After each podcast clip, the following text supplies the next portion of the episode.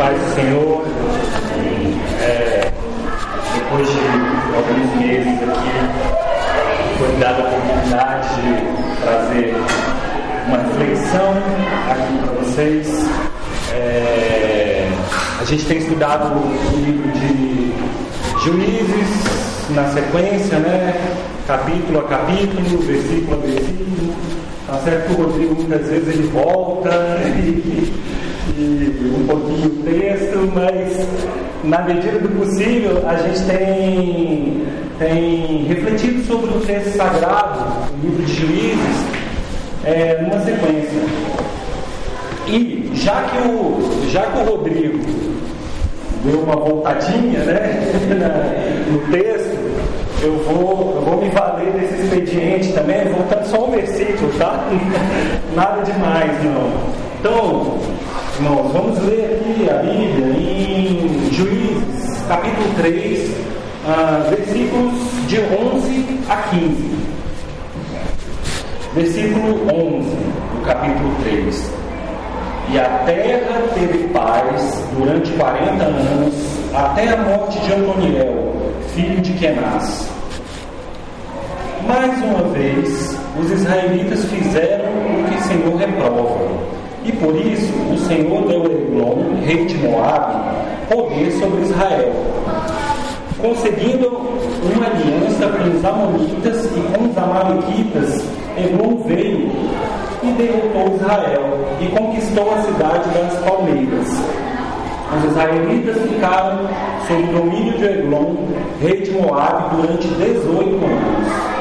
Novamente, os israelitas clamaram ao Senhor que libertador chamado Eude, homem canhoto, filho de Benjamim, é, do, do Benjamita Gera. Os israelitas o enviaram com o pagamento de tributos a Eglon, rei de Moab.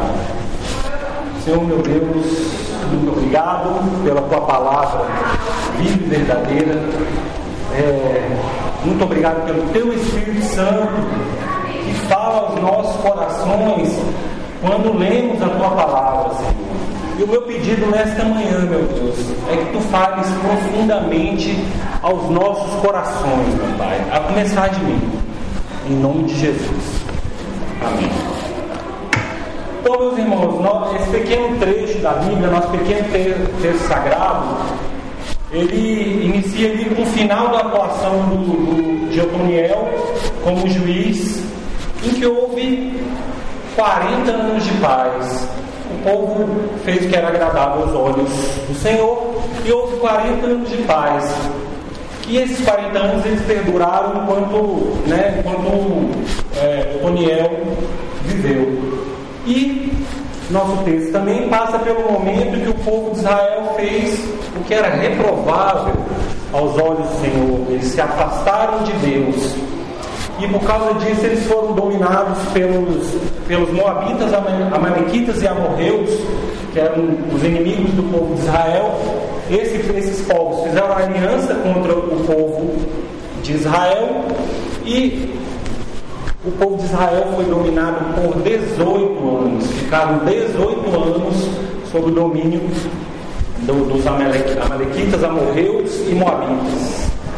E finalmente é, o povo clama a Deus e Deus, na sua imensa misericórdia, é, mandou Eude, outro juiz, para libertar o povo. Então, grosso modo, o nosso, nosso texto sagrado fala disso.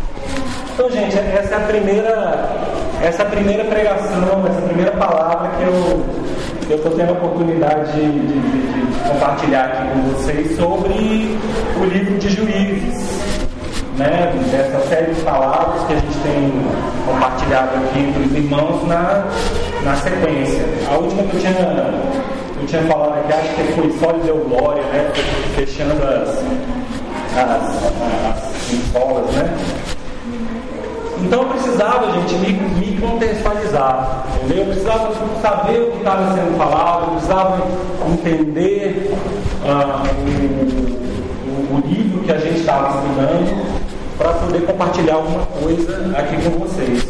E Por isso que eu fui lá na página do WhatsApp da igreja, no grupo do WhatsApp da igreja, aí busquei o, o tutorial que o Pedrão fez para a gente adicionar, adicionar as pregações do, do, de juízes no WhatsApp e graças ao Pedrão consegui, já tinha o aplicativo baixado, adicionei, adicionei as pregações e ouvi todas as dez pregações anteriores. A minha testemunha. Estava com fone de ouvido, é, ouvindo as pregações. Então eu vou pedir licença para vocês aqui no primeiro momento para compartilhar com vocês, para dividir com vocês o que ficou marcado na minha mente e no meu coração sobre essas pregações. É,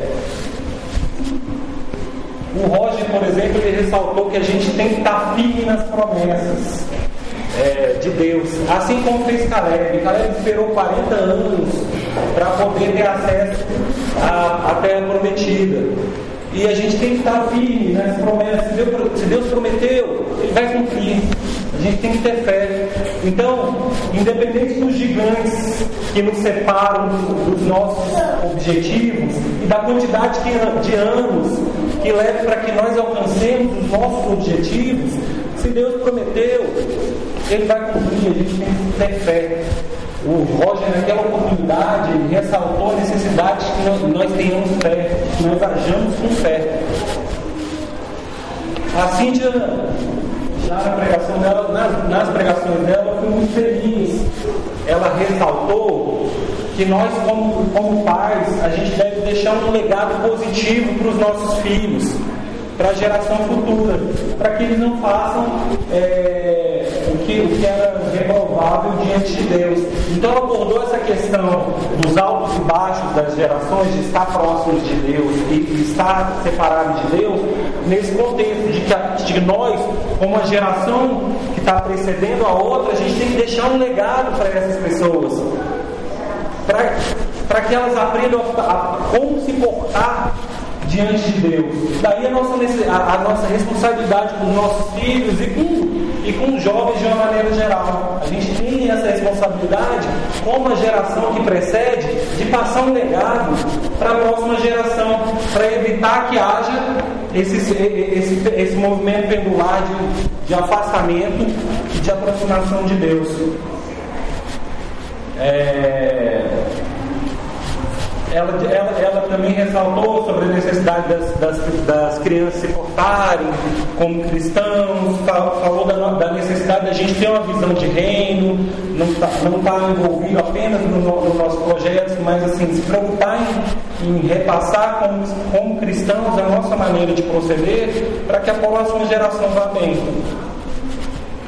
O Adriano ele falou sobre esse ciclo de buscar o Senhor e, e se afastar, né, é, que está descrito aí nesse livro de juízes, é, sob uma outra ótica. Ele falou que buscar, o buscar a Deus que eles, que eles, que eles colocavam em prática, ele não era feito com integridade, não era feito com interesse.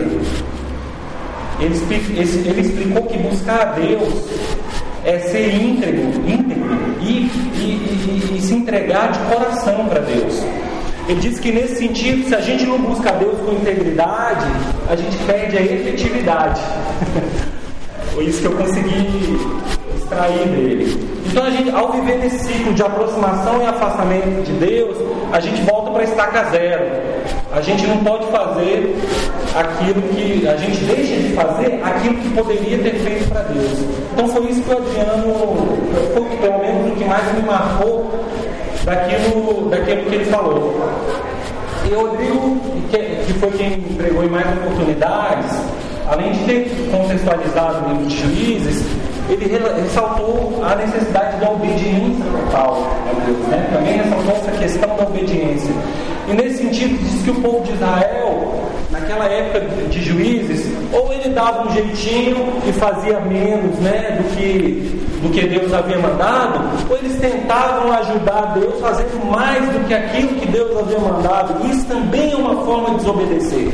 Na medida em que você tenta ajudar, ajudar Deus daquele, fazer aquele a mais que é por sua conta, é uma forma de desobediência.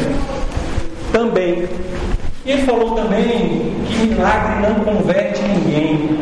E a gente fica olhando quantos milagres, a quantos milagres o povo de Israel foi submetido, e a quantos milagres nós somos, somos expostos na nossa vida, mas não, não é isso que, que, que nos converte, né? não, não é isso que produz a mudança de vida.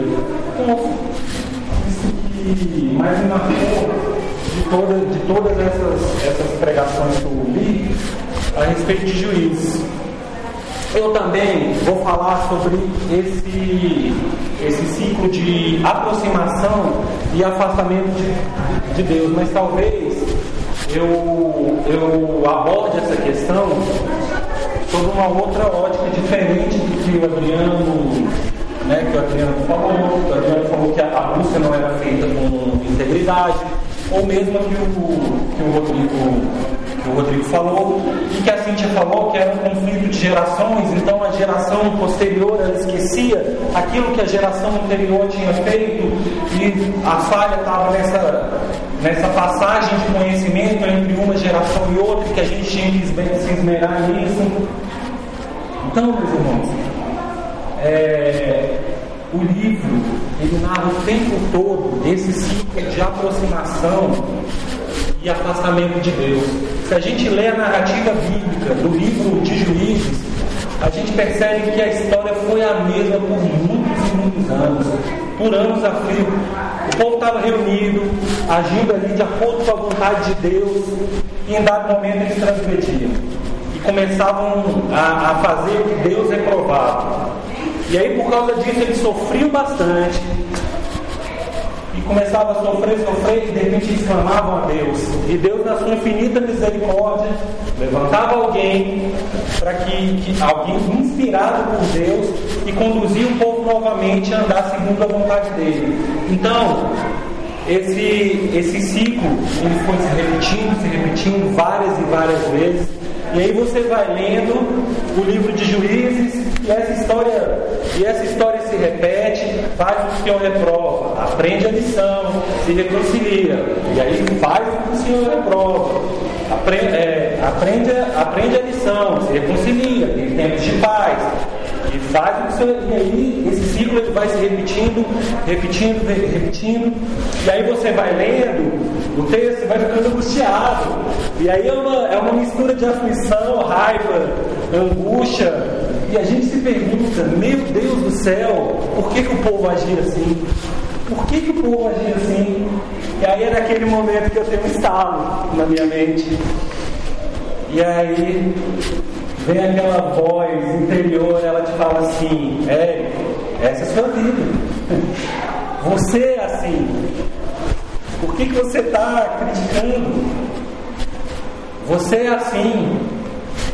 Nós, não, não, vou, não vou ser leviano, mas isso aplica a grande parte das pessoas, a, a grande parte dos cristãos. Esse ciclo pendular de afastamento e aproximação de Deus, em alguma medida acontece com todo mundo, em dado momento da sua vida. Você tem hora que está mais perto de Deus, tem hora que está um pouco, um, um pouco, ou se sente um pouco mais afastado. Porque Deus está ali, tá ali com você, independente do que, do que você pensa não, ou não. Mas o seu sentimento é de estar tá mais perto, e o seu sentimento é de estar tá mais afastado. Se você concorda comigo, meu irmão, eu te convido a, a me acompanhar aqui nessa reflexão. O Rodrigo, é, ele, ele foi o único ali a falar diretamente que esse movimento pendular de afastamento e aproximação de Deus é, era um reflexo da nossa própria vida, da nossa vida individual como cristãos. O Rodrigo ele, falou sobre esse tema passando em uma das, em uma das pregações. Ele disse que Deus te lembraria desse afastamento quando você estivesse longe, para que você se aproximasse dele e pudesse viver em paz. Ele ressaltou também, com muita propriedade, que Deus estaria com a gente, independente desses momentos de afastamento. Então, meus irmãos, só que a minha conclusão um pouco é, é, é, vai ser feita sobre outra ótica. então vamos em frente. esse período de afastamento e de, de, aproximação de Deus pelos quais passou o povo de Israel na época de, de juízes, então eles constituem os movimentos que nós, como individualmente como cristãos, sofremos nas nossas vidas. Então não adianta ficar com raiva na hora de ler o texto bíblico, não, não dá para dizer que eles eram cabeça dura, ou que eram, que eram mais cabeça dura do que a gente é, né? porque esses movimentos pendulares de, afastamento e aproximação de Deus, eles refletem a nossa vida cristã. Não deveria ser, eu, eu não estou falando o que deveria ser, estou falando o que é, o que na prática, no nosso dia a dia, acontece gente fica no, no movimento pendular. Tem hora que a gente está ali na bênção, tá, sabe, parece que Deus está falando, ele, ele fala com você todo dia, tem hora que parece que você nem, nem dá para dizer que a oração não passa do teto, porque você nem sequer, sequer se preocupa em orar. Então, assim, a realidade é que a gente passa por esses movimentos pendulares. Às vezes a gente, a gente passa por um período que está tão bem, né? As coisas fluem, a gente passa luta, né? Passa tribulação, acontece um monte de coisa, mas a gente tem aquela sensação ali no coração que a gente não está sozinho, e Deus está sempre conosco, e a gente recorre a Deus em oração, e a gente tem aquela convicção, né, como diz a música, tão certo como o ar que a gente respira, que Deus está aqui com a gente. E aí essa sensação boa, ela alimenta ali o nosso lado espiritual. Aí a gente lê mais a Bíblia e começa a aplicar aquilo que a gente lê ali no, no nosso dia a dia. É, só bênção, é, a atmosfera de paz, apesar de, apesar de ter luta, apesar de dificuldade, você se sente em paz. E aí chega a hora, gente, que a gente se descuida, né? Mas às vezes o, os afazeres do nosso dia a dia, né? A segunda-feira às vezes é cruel, né?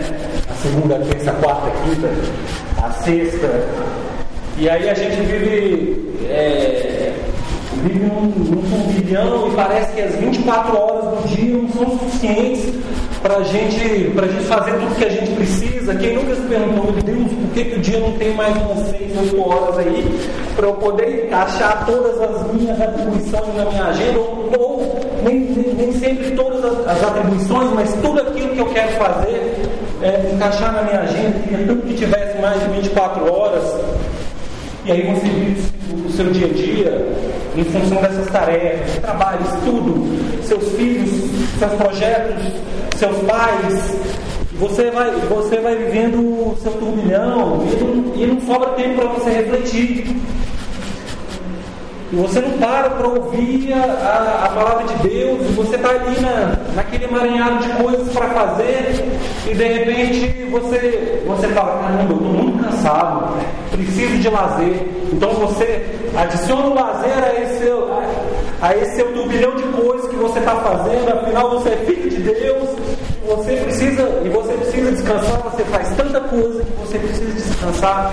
E aí, meus irmãos, quando você vê nessa fase da sua vida, não te sobra tempo para ouvir a palavra de Deus, não te sobra tempo para ler a Bíblia, não te sobra, você não se sente motivado para aplicar no seu dia a dia os ensinamentos bíblicos, até porque eles não estão passando pela sua cabeça naquele momento, porque você está tão cheio de coisas para fazer que, que, que não sobra tempo para nada. E aí você começa a ter, a ter pensamentos de, ah, cada um cuide da sua vida, sei lá, farinha pouco meu pirão primeiro, tenho mais o que fazer, deixa o próximo para lá. E você começa, e você começa a se, a se perder nesse, nesse tipo de, de, de, de sentimento, mas você é um ser espiritual. Essas coisas não te completam coisas que causam angústia, essas coisas te deixam tristes, essas coisas te deixam deprimido, a indiferença, ela te deixa deprimido. Não vai dizer que não. É claro que isso acontece. Quando você está indiferente com alguma coisa, o Espírito Santo toca no seu coração e fala, Érico, isso não está certo. Você não nasceu para isso. Você não está nesse mundo para isso. Você está nesse mundo para ser luz. E aí você, você entra num processo de tristeza, pode ser de depressão ou de, ou de chateação. E a angústia vai tomando conta de você. E naquele momento que você se sente longe de Deus, está angustiado, atarefado, deprimido, é aquele momento que Deus, na, na sua imensa misericórdia, fala com você. E aí você abre a Bíblia e começa a ler um texto e de repente você depara com aquele texto bíblico que te impacta. Nunca, nunca fez a menor diferença para você. Mas ele salta ali, salta aos seus olhos, assim, parece que tem um, tem um destaque, parece que tem um leão ali. E você fica pensando, meu Deus, como eu nunca percebi isso. Isso aí acredito que já tenha acontecido com todo, com todo mundo aqui. E aí você começa a ler e se depara com aquele versículo. Ou você abre o podcast do Pedrão e se depara que, com aquela pregação que foi feita sob encomenda para você. E você ouve mais rápido ali, você acelera a velocidade, porque você só tem até o seu trabalho para terminar de ouvir. E aí Deus fala no seu coração. E aquela música que fica martelando na sua cabeça e parece que vai derrubando seus muros ali com, aquela, com, aquele, com aquele martelo, derruba seus muros e derruba suas máscaras. E de repente você se vê ali do jeito que você é de verdade diante de Deus. E muitas vezes sentiu isso.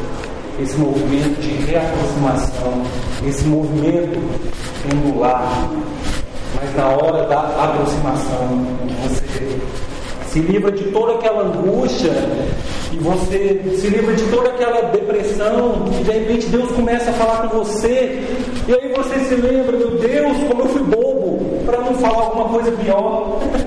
Como eu fui bobo de ficar esse tempo todo longe de Deus. Ele, ele é que completa a minha vida, Ele é que preenche meu ser, Ele que me dá o bálsamo. Os problemas, as, as decepções, as frustrações, a, a, nossa rotina ela vai continuar a mesma, mas Deus te preenche de uma, de uma maneira diferente, de uma maneira especial.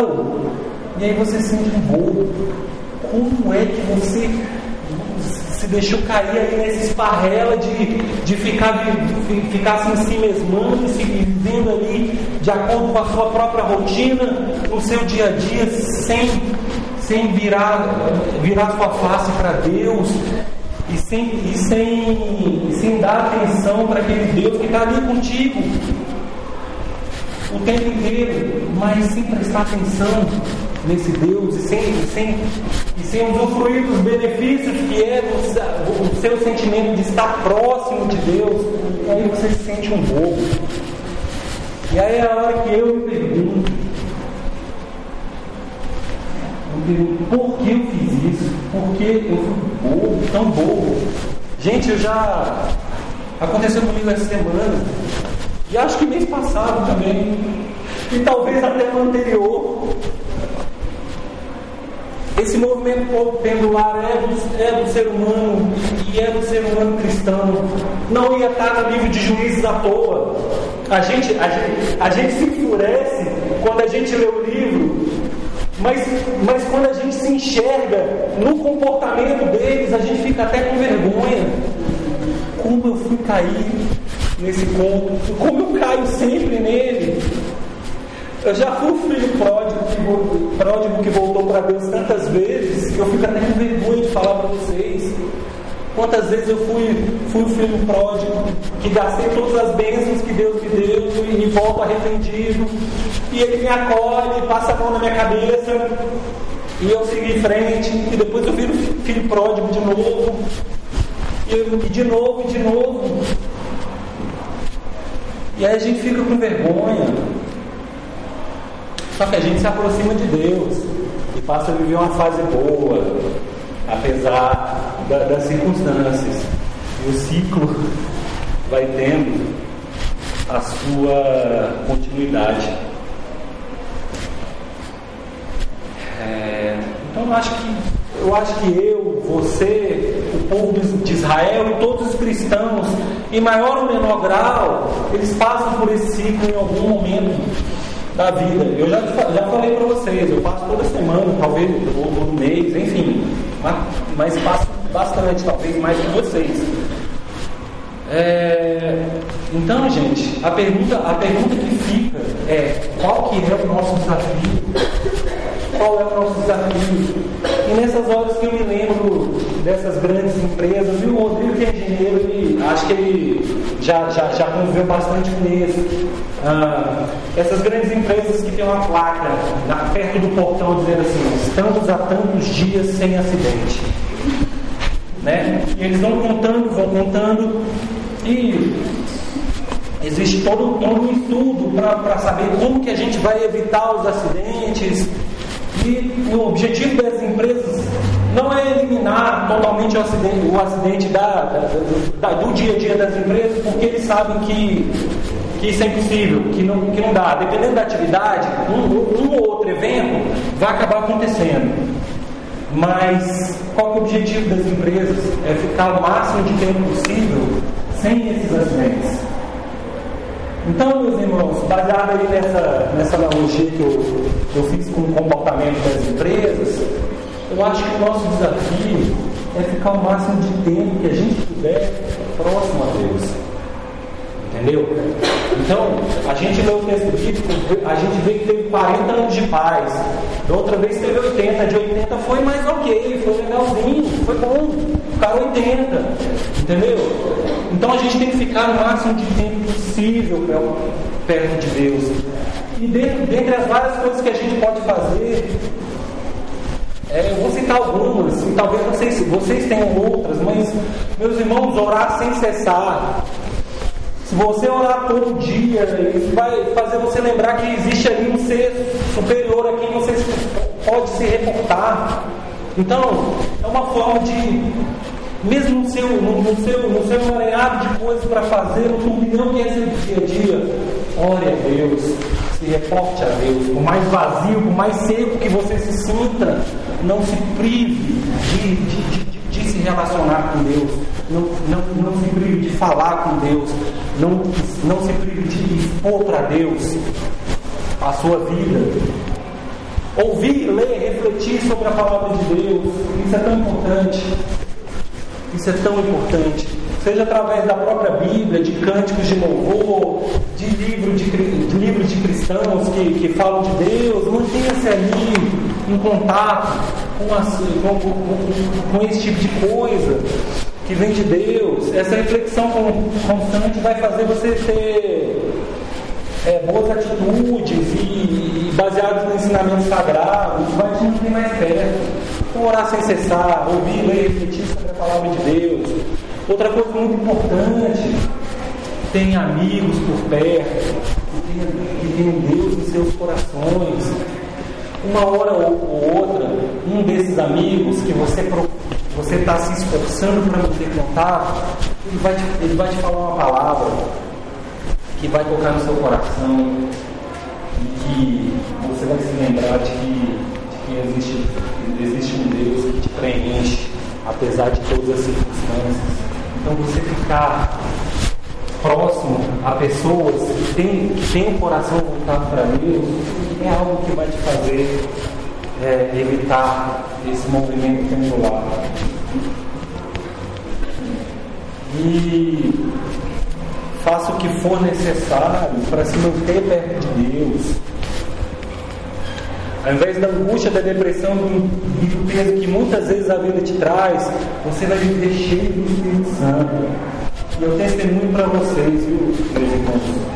Meus, é, se por um lado eu estou testemunhando para vocês meus períodos de afastamento de Deus, eu também tenho muita, muita tranquilidade para testemunhar para vocês os períodos em que eu estou próximo de Deus, que eu estou próximo de Deus.